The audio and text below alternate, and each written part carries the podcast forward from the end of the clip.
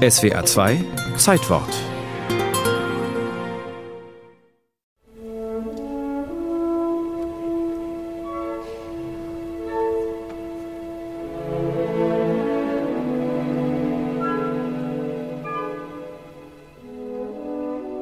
Ein Neujahrskonzert der Wiener Philharmoniker ohne Johann Strauss Walzer an der schönen blauen Donau, heute kaum mehr denkbar.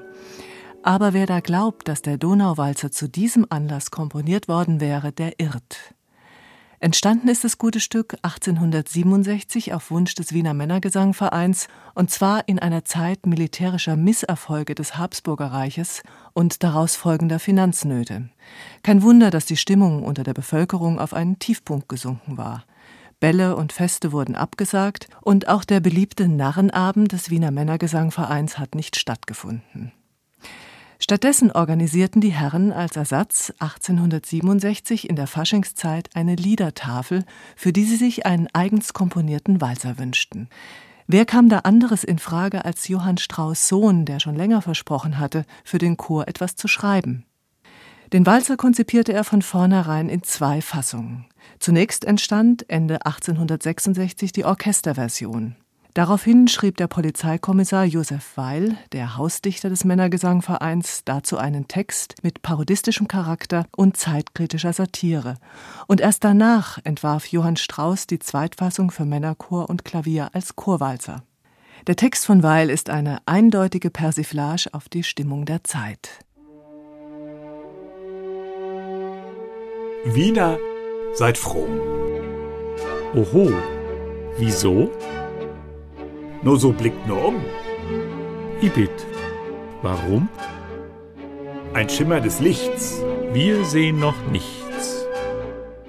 Ei, Fasching ist da. Ach so. Na ja. Drum trotzet der Zeit. Oh Gott, die Zeit. Der Trübseligkeit. Ah, das wär gescheit. Was nutzt das Bedauern, das Trauern? Drum froh und lustig seid. Am 15. Februar 1867 wurde der Walzer dann zur besagten Liedertafel im Saal des Wiener Dianabades uraufgeführt. Fünf Stunden dauerte die Veranstaltung und der zu diesem Zeitpunkt noch namenlose Walzer war das Eröffnungsstück des zweiten Teils. Entgegen anderslautender Behauptungen fast aller Strauß-Biografien steht heute dank der Nachforschungen von Norbert Linke zweifelsfrei fest, dass der Walzer an diesem Abend nicht nur jubelnd aufgenommen wurde, er schlug zündend ein. Das neue Fremdenblatt ließ sogar verlauten, die Eröffnungsnummer der zweiten Abteilung war ein entschiedener Schlager, womit musikhistorisch der Begriff Schlager erstmalig belegt ist. Trotz dieser Beifallsbekundungen setzte sich der Walzer in den Konzertprogrammen zunächst nicht durch. Als Strauss jedoch im selben Jahr bei der Weltausstellung in Paris auftrat und dringend neue Kompositionen benötigte, erinnerte er sich an die Orchesterfassung des Walzers. Unter dem Namen Le Beau Danube Bleu, die schöne blaue Donau, würde er dort sofort zu einem großen Erfolg. Und damit begann dann der steile Erfolgspfad des Donauwalzers, der heimlichen Nationalhymne der Österreicher, der es mit Stanley Kubricks Film 2001 sogar bis in den Weltraum geschafft hat.